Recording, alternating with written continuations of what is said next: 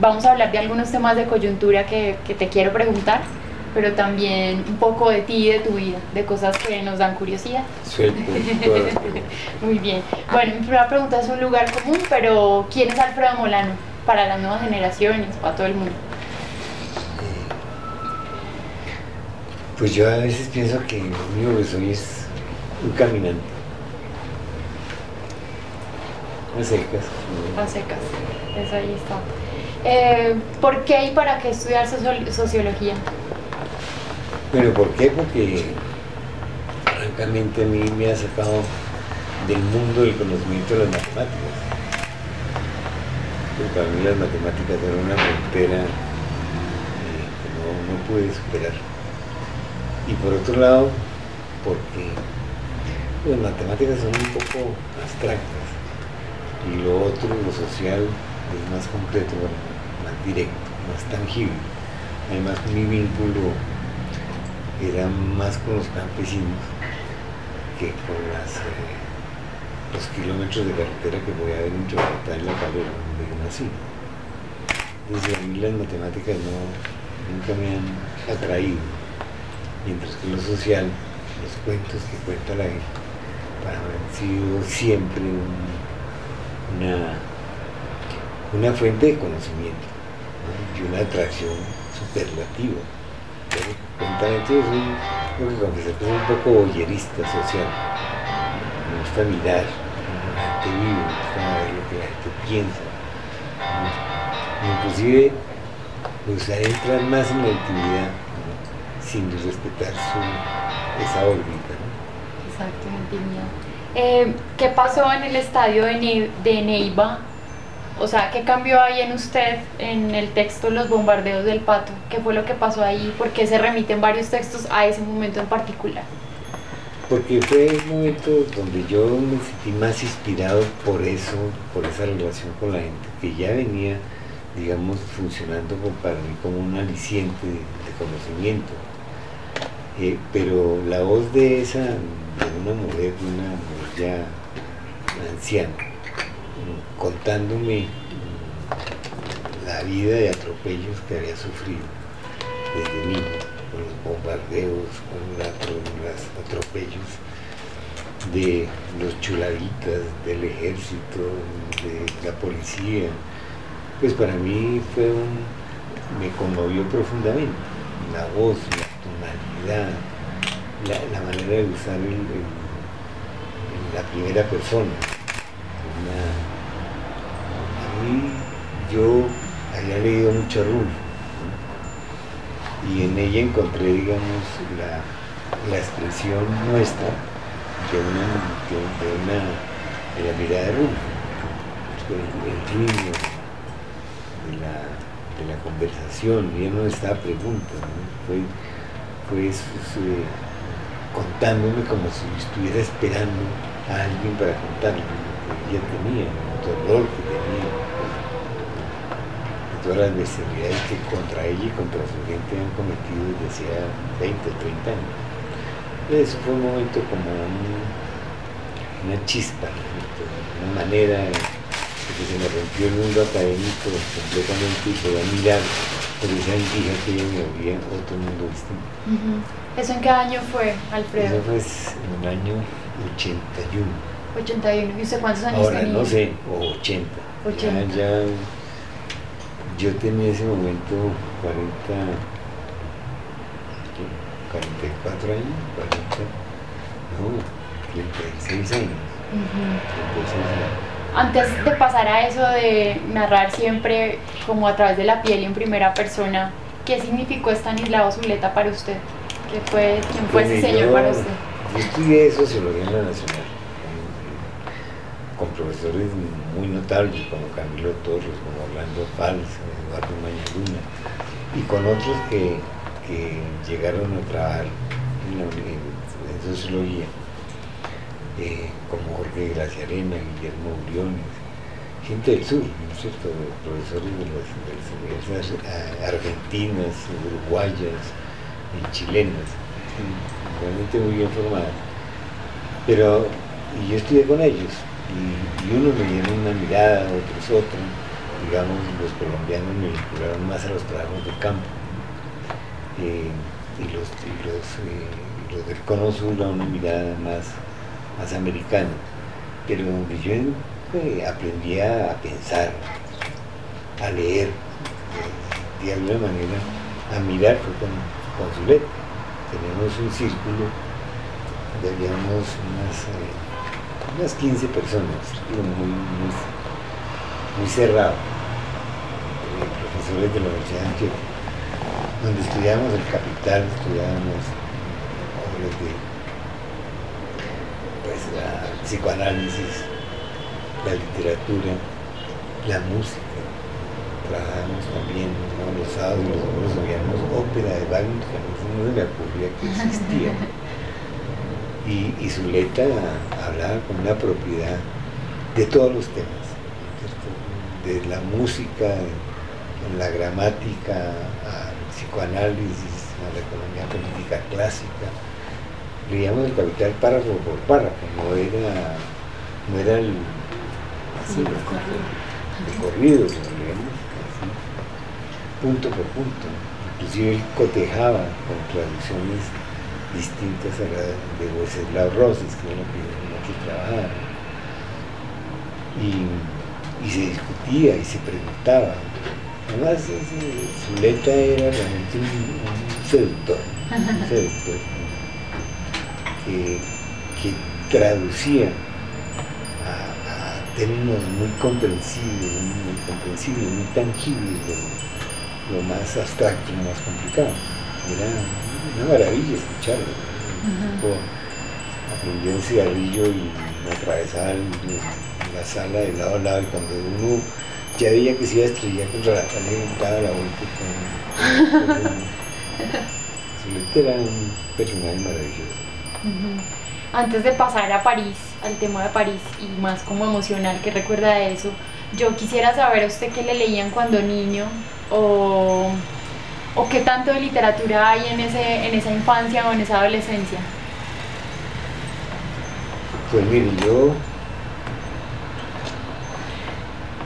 yo aprendí, no a leer, yo aprendí a leer una, una cartilla, no sé, la cartilla vaquero, la cartilla cualquiera de estas. Pero yo, a mí, mi, mi, papá me había traído un libro de Bolívar con ilustraciones, sí. un libro para niños, Bolívar para niños. y ahí fue donde yo, digamos, aprendí a leer frases completas por mí mismo. Y, y después mi mamá nos leía a través del desierto, la historia de unos niños que se habían robado los árabes, ¿no es cierto?, hijos de, una, de un ingeniero inglés que, construyó el canal de, de, Suez, y eso me lo leía todas las noches. Cuando yo no, cuando yo era niño en mi casa no había televisión, o bueno, no había televisión en Colombia, no, tampoco menos en mi casa nunca hubo televisión. Digamos las entonces, otra cosa que mi mamá no leía mucho era poesía de mi abuelo, mi abuelo era poeta, reconocido por allá en los años 20, eh,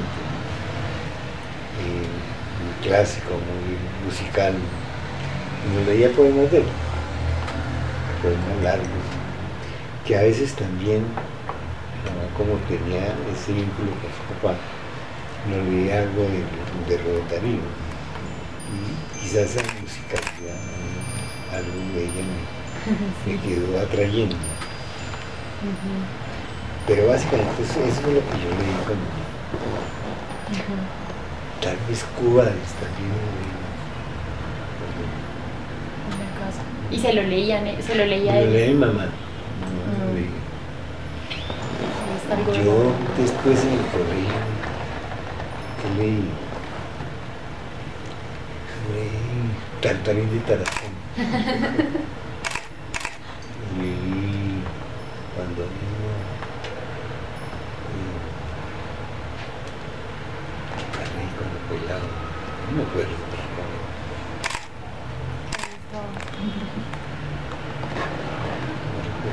Bueno, Alfredo, pasemos ahora a ese tema. ¿Por qué decide irse a París y qué le quedó de ese paso por esa ciudad? Pues yo me fui a París porque A nosotros nos votaron de la Universidad de Antioquia. Y, y ya uno veía que la, las posibilidades de competencia sin título eran muy difíciles. Ese fue uno de los, motivos. El otro, pues es, natural. No solamente hay que, decía mi mamá, hay que saber cómo viven los demás conejos. Y para, para, para nosotros los sociólogos y los sociólogos de, esa, de ese momento, en los años 68, pues Francia constituía el foco de la revolución cultural. Era la, la, la revolución francesa, las calles de San Denis. Entonces eso naturalmente nos atrae muchísimo, eso me atrajo. Y yo opté por Francia y no por los Estados Unidos. Sí. Era más o menos lo lógico, porque todos los que salían de la Facultad de Sociología terminaron en Estados Unidos en, el, en la Universidad de Wisconsin, que era el centro digamos, de formación sociológica, en sociología rural más prestigioso. Voy para el otro lado. Para Francia. Y de la ciudad, como de colores, sabores, ¿qué le gustó? ¿De Francia? Sí, de París. No, pues Pa- París tiene naturalmente unos ambientes bohemios, ¿no? pero, pero a mí nunca me gustó París. no, nunca me gustó París mucho, pues sí, claro, la atracción, los museos, las avenidas, los bulevares, los cafés, todo eso es un mundo que, que yo, no digo superé, sino viví rápidamente. Exacto. pasé por esa, por esa experiencia relativamente rápido. Ujú. Y, y- y comenzó a perder la atracción, sobre todo por la, la, digamos, esa, esa manera brutal que tienen los franceses, los parisinos, de sentirse el centro del mundo, el centro de la historia, y mirar a, la gente que llega toda como inmigrante. Uno no deja de- en el país de ser un inmigrante, ¿no? Los que llegan de Argelia, llegan del Magreb, llegan de un personaje completamente eh, excluido de su mundo. A uno le, dan pruebitas, pero uno no entra al mundo de, de los franceses tan fácilmente. Pues quizás siendo diplomático, siendo muy rico, pero pero al estudiante no le, no le dan la prioridad, al estudiante eh, latino no mucho. Sí, no mucho. Quizás un poco a los argentinos, ¿no? Sí. pero los colombianos eran muy, pocos. La mayoría eran chilenos y argentinos. En la escuela de altos estudios que estudiaba, la mayoría eran chilenos y argentinos. Por lo menos allá muy todos, muy pocos. muy pocos. Muy pocos. Y ese despotismo francés, ese, eh, ese, ese etnocentrismo que ellos tienen, a mí me parecía detestable. No, en el sur no, en el sur fíjate que yo, yo viví en Besanzón un tiempo, pues no queda del sur, en la frontera con Suiza, pero ya comienza a sentir uno el sur. ¿no? Y en la zona de, de puro sur, Montpellier, todo eso es otra cosa. Diferente. distinta, gente muy, más- muy influenciada por España, muy influenciada por el Mediterráneo. Es que París tiene un sitio muy complicado, más cercano a Bélgica, más cercano a los ingleses, más cercano a los, a los sajones. En cambio el sur es otra cosa, inclusive en el, el idioma, uno a un parisino no le entiende fácilmente el francés. Mm. En cambio, a, un- a una persona de Toulouse, del sur, sí, porque marca. Marca más. No enreda las palabras así unas con otras. El sur a mí sí, con el sur yo ya, yo había estado, había pasado mejores tiempos en el sur que en el París. Ujú. Alfredo, al principio usted me decía que se definía como un caminante. Yo quiero saber si usted recuerda una primera crónica o un primer viaje que haya narrado para un medio colombiano, para un periódico de una región del país. ¿Publicada por un periódico? Sí. Yo creo que las, las primeras fueron crónicas sobre la, las zonas del Guayaro, donde yo, eh, realmente yo, y, poca gente, habíamos descubierto la coca. Es decir, los cultivos de coca. ¿no? Yo digo que fue eso, fue recién llegado de, de Francia en el año 80, también 81, no, 79, tal vez, 1980. Y yo publiqué en El Espectador una crónica sobre, sobre el río Guayabero. De la coca no se hablaba, no se hablaba. Él se sabía que había, pero no se hablaba. El país tampoco, en el año 79, no, se hablaba de la marihuana, pero no de la coca. Y mi primera crónica hablaba sobre la guerrilla, sobre la coca, sobre ese mundo que se, que, viviendo en ese momento en, en, en en el Guayabero, en el Duro, que era un mundo de, una vitalidad, de una fuerza enorme, porque se estaba, pues, estaba produciendo coca, se estaba, eh, se estaba, la colonización estaba tomando una nueva dinámica, un nuevo rumbo. Era el colono del perro y la escopeta que llegaba y quedaba arruinado en cinco años, era un colono que, que ya estaba acumulando dinero, que podía acumularlo, que podía comprar un motor de la de borda, que la Mm. mujer iba a la peluquería. Era un mundo de Sí, colonización completamente distinto. Y eso no se conocía en, Colo- en Bogotá, no se conocía eso. Yo creo que uno de los primeros escritos, y digamos, no denuncia, no denuncia exactamente, pero sí, digamos, sorpresas de, com- eh, comunicaciones de que cultivados cultivadores de coca en el sur, fue esa crónica. Que fue antes de todos los libros Sí. que después se comenzó a publicar, por ejemplo, eh, Selva Adentro, o una que se, uno de la Universidad Nacional que se llamaba Colonización Coca y no sé qué, pero esos fueron posteriores. La, digamos, la primera medio crónica, sobre el problema de la coca, Ah, que yo escribí en ese momento. Ajá. En esa crónica estaba ya narrar siempre desde primera No, persona. no. Narrar en ¿Cuándo, tercera persona. sí, por, ¿cuándo nace esa...? En, ¿Eso el, en el estadio de... No, en realidad nace en ese mismo periodo. Mm, con un conjunto de testimonios de colonos de Puerto Lleras, que yo no sabía cómo armar ese uniforme, no me cuadraba por ningún lado, Sí. porque todos hablaban en primera persona, y segundo la primera persona era la, la posibilidad de mirar desde adentro, no desde afuera. Tercera persona tú miras Sí, desde afuera, primera persona tú miras desde adentro. Y la relación con los colonos había sido tan intensa, tan intensa porque me mostraron un mundo nuevo, que yo me identificaba con esa mirada de la primera persona. De ahí el problema de si eso que yo escribo es literatura o es sociología, Sí. o es periodismo, esa mierda que ustedes así que es. Porque claro, tiene, tiene acentos subjetivos que yo defiendo. Uno no, uno no mira objetivamente, Nunca. uno mira con, con unos ojos eh, que tienen, que tienen eh, una mirada parcializada.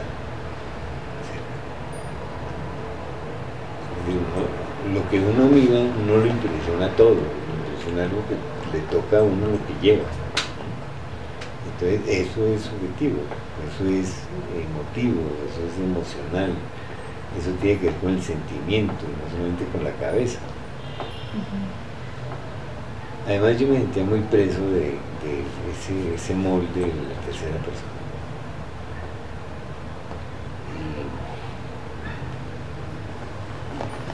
y, eso, y esos informes, eso, eso es, la de la tercera persona me sabía informe, informe institucional o académico, no me sabía, sino que tiene necesariamente ese, ese límite.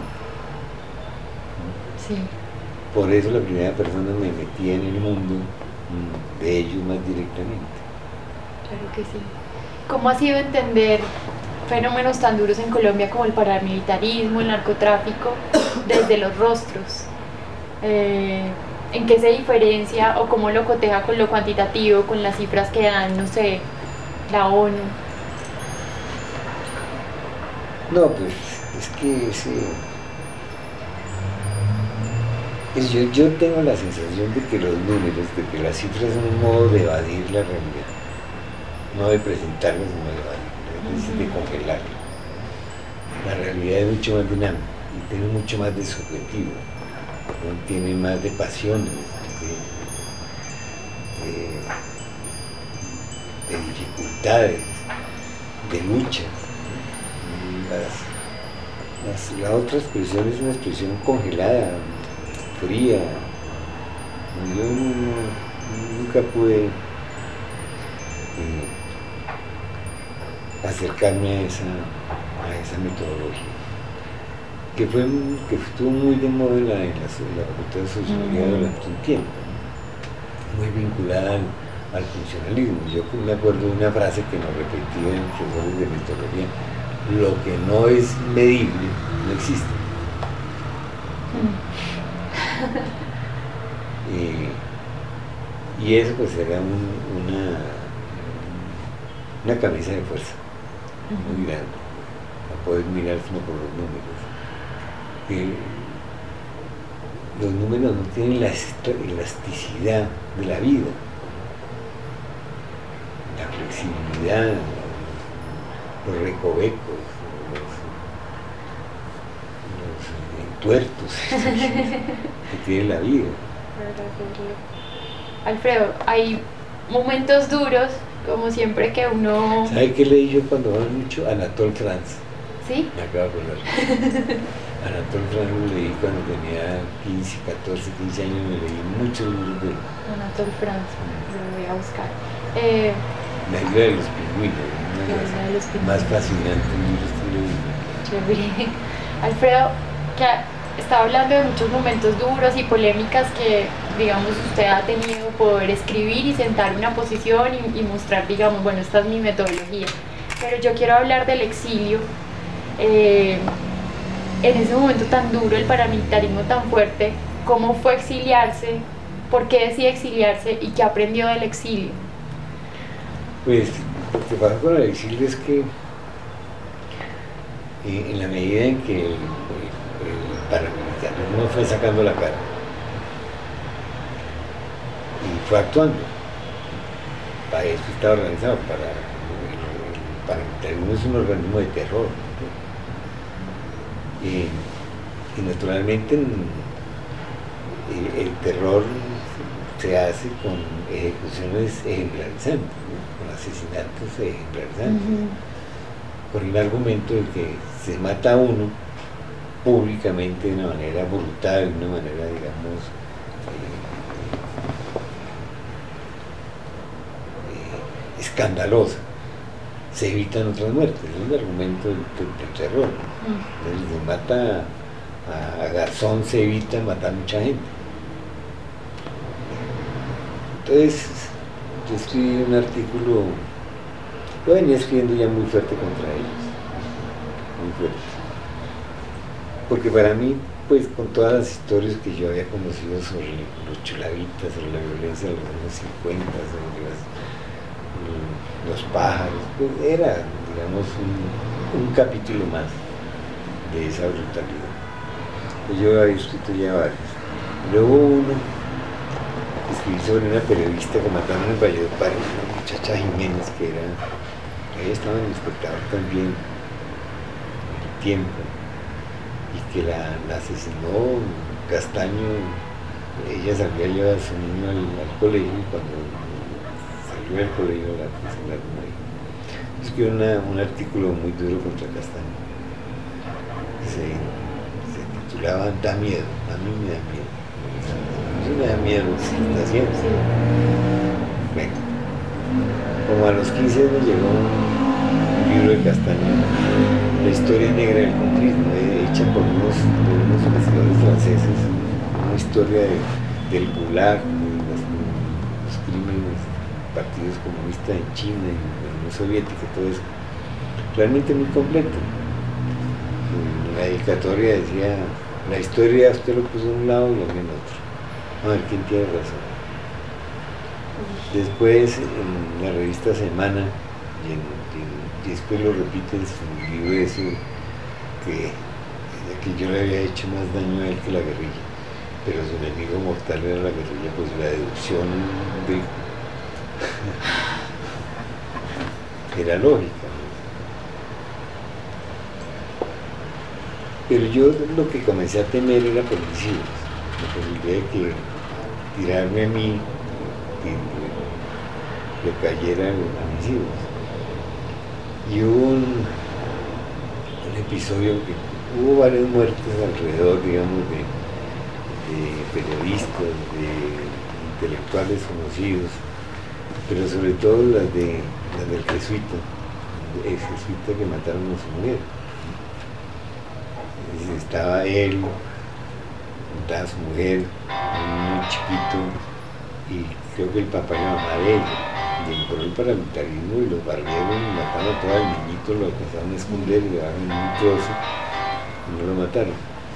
Entonces, digamos que eso para mí, esa, esa imagen de ese, de ese asesinato, era muy fuerte y comenzó a atormentarme. Y entonces y las cosas se fueron complicando con mis, con mis artículos y, y ya sentía la cercanía de, de esa gente, ¿no? Sí. Hasta que un día decidí ir, inclusive porque el mismo gobierno que yo trabajaba con San Pedro, en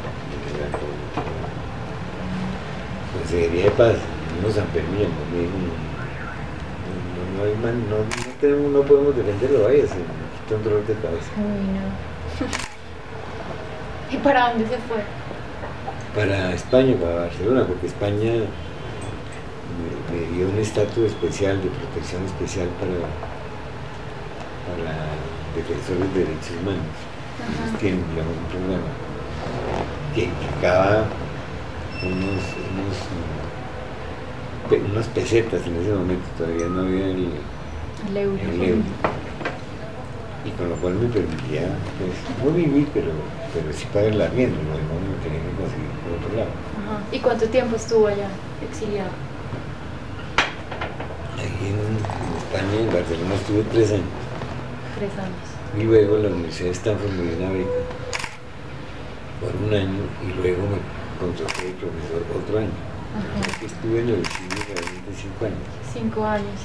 En la revista Cromos aparecía que una de las cosas que había aprendido del exilio era aprender a manejar computador. Sí, así. Pero también, ¿qué otras cosas aprendió del exilio? Eh, bueno, digamos técnicamente eso fue lo principal. Yo me fui siguiendo, todos mis libros anteriores fueron a mano, con lápiz y borrador. Ajá. Pero ahí pues sí era una, era un, digamos, una, una diversión, una, una manera de estar con el país distinta a la otra. Cuando yo estuve en, en Francia, uno escribía una carta y llegar a Colombia duraba una semana. Mientras la persona le escribía a uno y llegaba la carta de vuelta en un mes. Sí. A uno le llegaban periódicos de vez en cuando. Las noticias de, sobre, Europa sobre Colombia eran nada, ninguna. Pero el, Internet sí permitió una relación día a día, hora a hora, minuto a minuto con, con mi familia, lo que más me, me golpeaban, mis hijos, mi gente. Pero además con mi país, con estaba sucediendo. Entonces se volvía un instrumento absolutamente indispensable de vida. Sí. Lo que más aprendí, tal vez un poco a mirar a, Colombia desde un ángulo más universal, lo que es, lo que es lógico. Exacto. Pero yo no estoy seguro que eso me lo diera tanto la lectura del país como, lo que me permitía mirar desde el internet. Que era una mirada mucho más que había podido tenerla Pero de todas maneras, pues. un gran aprendizaje. Aprendí algo nuevo. Dejé de escribir a mano. Yo creo que hoy soy capaz de escribir un, libro a mano. Sí. Porque es que el computador tiene una, magia muy barraca que es la posibilidad de borrar. Y yo sostengo desde hace mucho tiempo que escribir es borrar. Escribir es borrar, es elaborar, es trabajar. Para hacerlo. Bueno, Alfredo, pasemos ahora a unos, temas de coyuntura y algunas preguntas personales. Eh, ¿Algunas? Sí, más. ¿Cuál episodio borraría la historia de Colombia?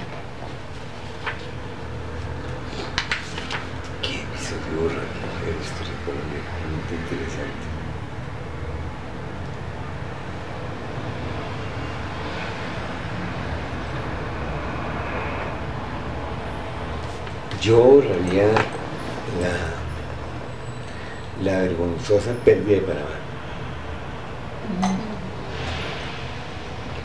Porque ese fue un negocio de los conservadores con Estados Unidos para ganar la guerra en los días. Terrible. Ese es el episodio más oprobioso de la historia. ¿Y qué cosa le borraría la actualidad?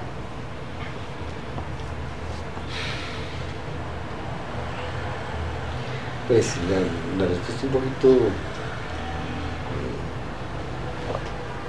obvia, pero, regalazando, ¿cierto? De todas maneras, eso es una. Eso es un. Es una fuente que, que va metiéndose en, toda la cultura, en toda la mirada del mundo, que se se evidencia de la manera como se hace fila en un banco, la manera como lo tratan en un hospital o como un semáforo. La violencia va inundando toda la vida de la gente, hasta la presidencia de la República. Ya no me puedo olvidar el error por la cara marica del presidente Uribe, porque es una evidencia pues tangible de la violencia. ¿Mujica o Correa?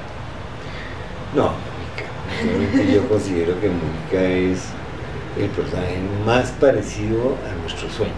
Primero, cuando trató de. cuando estaba en la guerrilla. En la guerrilla, pues era una gran utopía, un gran ideal. Así fuera brutal y todo, pero había algo heroico, generoso, desprendido. Y segundo porque su, la vuelta que él le dio a eso se constituyó, en una mirada mucho más amplia, mucho más social. Eh, yo no sé, un poco difícil decirlo, pero un poco más cristiano. Con todo de la formación del Frente Amplio una elección para la izquierda colombiana, que hay que tenerse muy en cuenta, hasta eh, eh, la política frente a la marihuana. Además la sencillez con que, con que, ejerce su cargo de presidente, su cargo Volkswagen, que es un cargo pues casi el 68, la revolución cultural del 68, su manera de ir a tomar café, no, es un personaje que a mí por su humildad y por su sencillez y por su valor, sí, me atrae muchísimo. Estoy detrás de una entrevista con él que coronaré tarde y temprano. Qué bien. ¿Cómo ve el proceso de paz hoy? Pues hoy lo veo en dificultades, hoy. ¿no? Porque están entrando en el hueso hueso mismo del proceso que primero de las víctimas de la dejación de armas. Digamos que los otros temas ha habido dificultades, pero eran temas, digamos, más negociables. Porque pues, la cuestión agraria tenía que ver con la participación política y la cuestión agraria tenía que ver con el cultivo de la coca, entonces, digamos, todo era un solo paquete. Pero lo que viene ahora es el problema de la, del estatuto político de la guerrilla. Decir, para el establecimiento son delincuentes, pero la guerrilla es un movimiento político, entonces chocan esas dos miradas naturalmente muy fuertes. Son dos estatus, son dos horizontes completamente distintos. Así han apelado a las armas, son un movimiento político, así han hecho emboscadas, son un movimiento político, así han secuestrado, son un movimiento político. Eh, naturalmente que, que para el establecimiento son unos criminales. ¿no?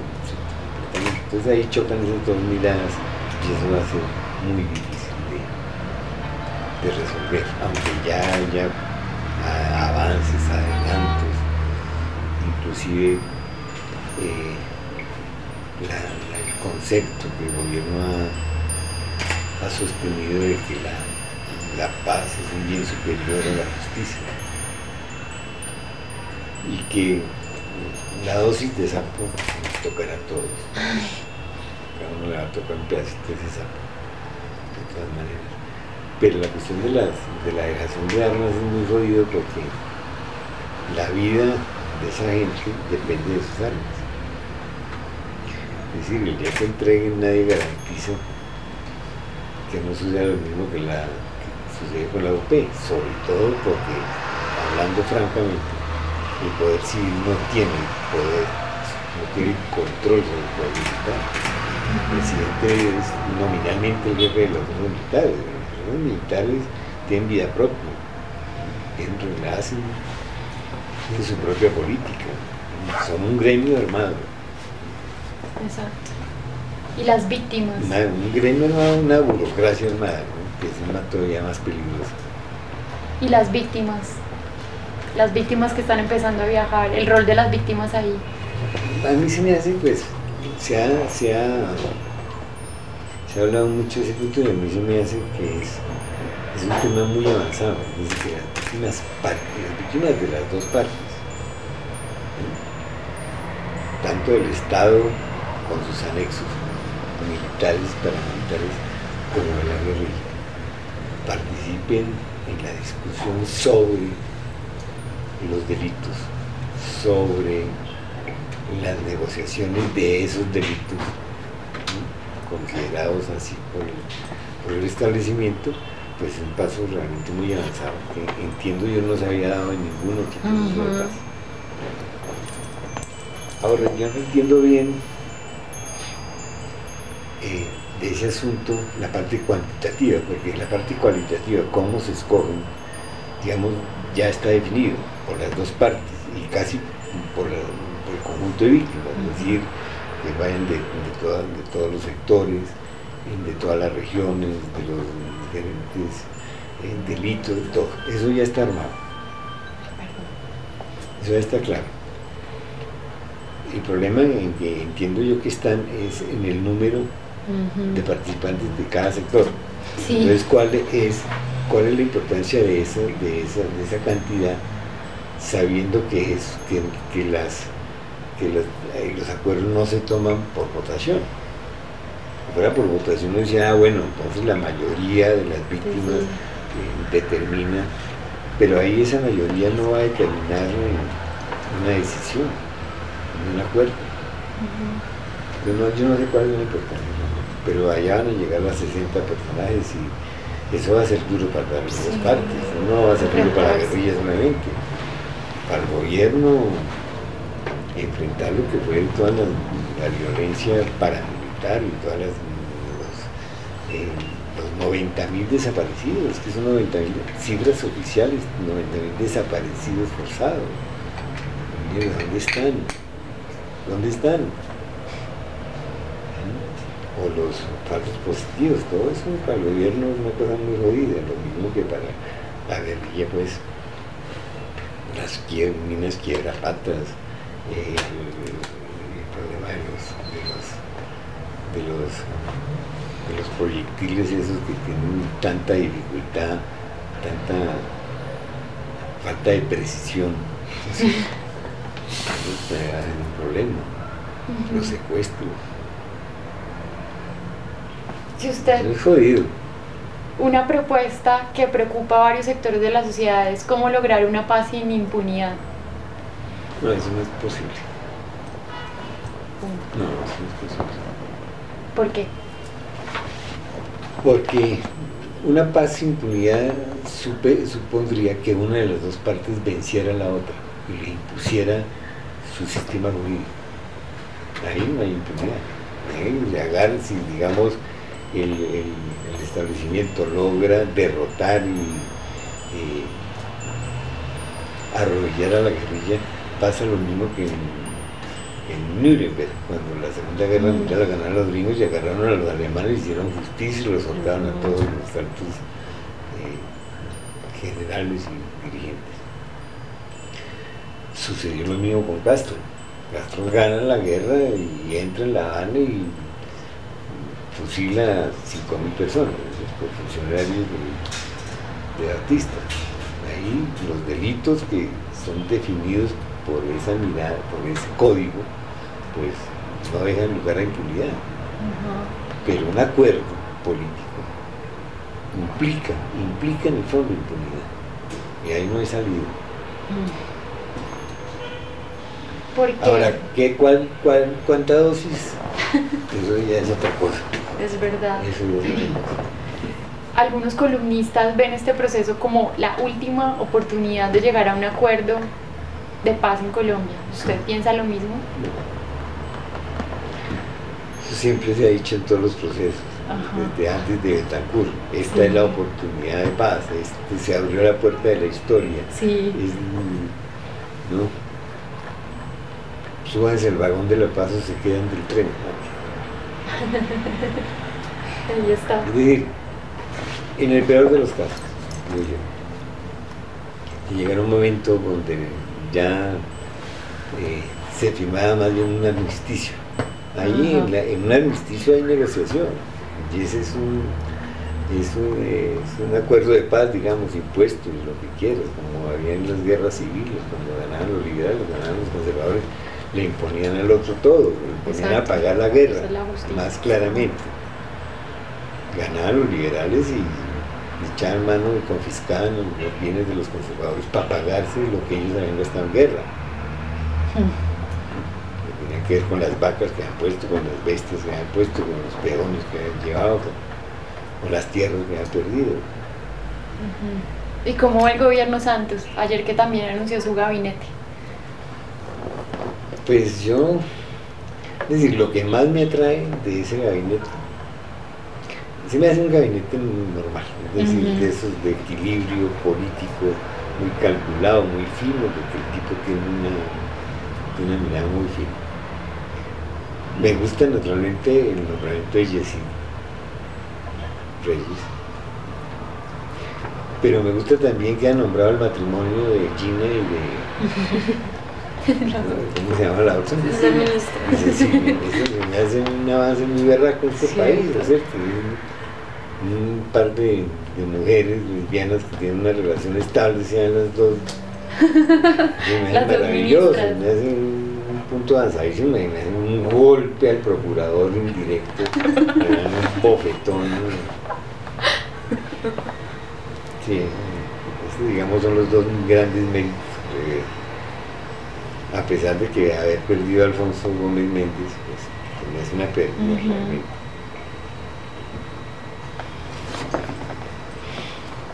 Pero un gabinete muy político, muy, muy, muy pensado.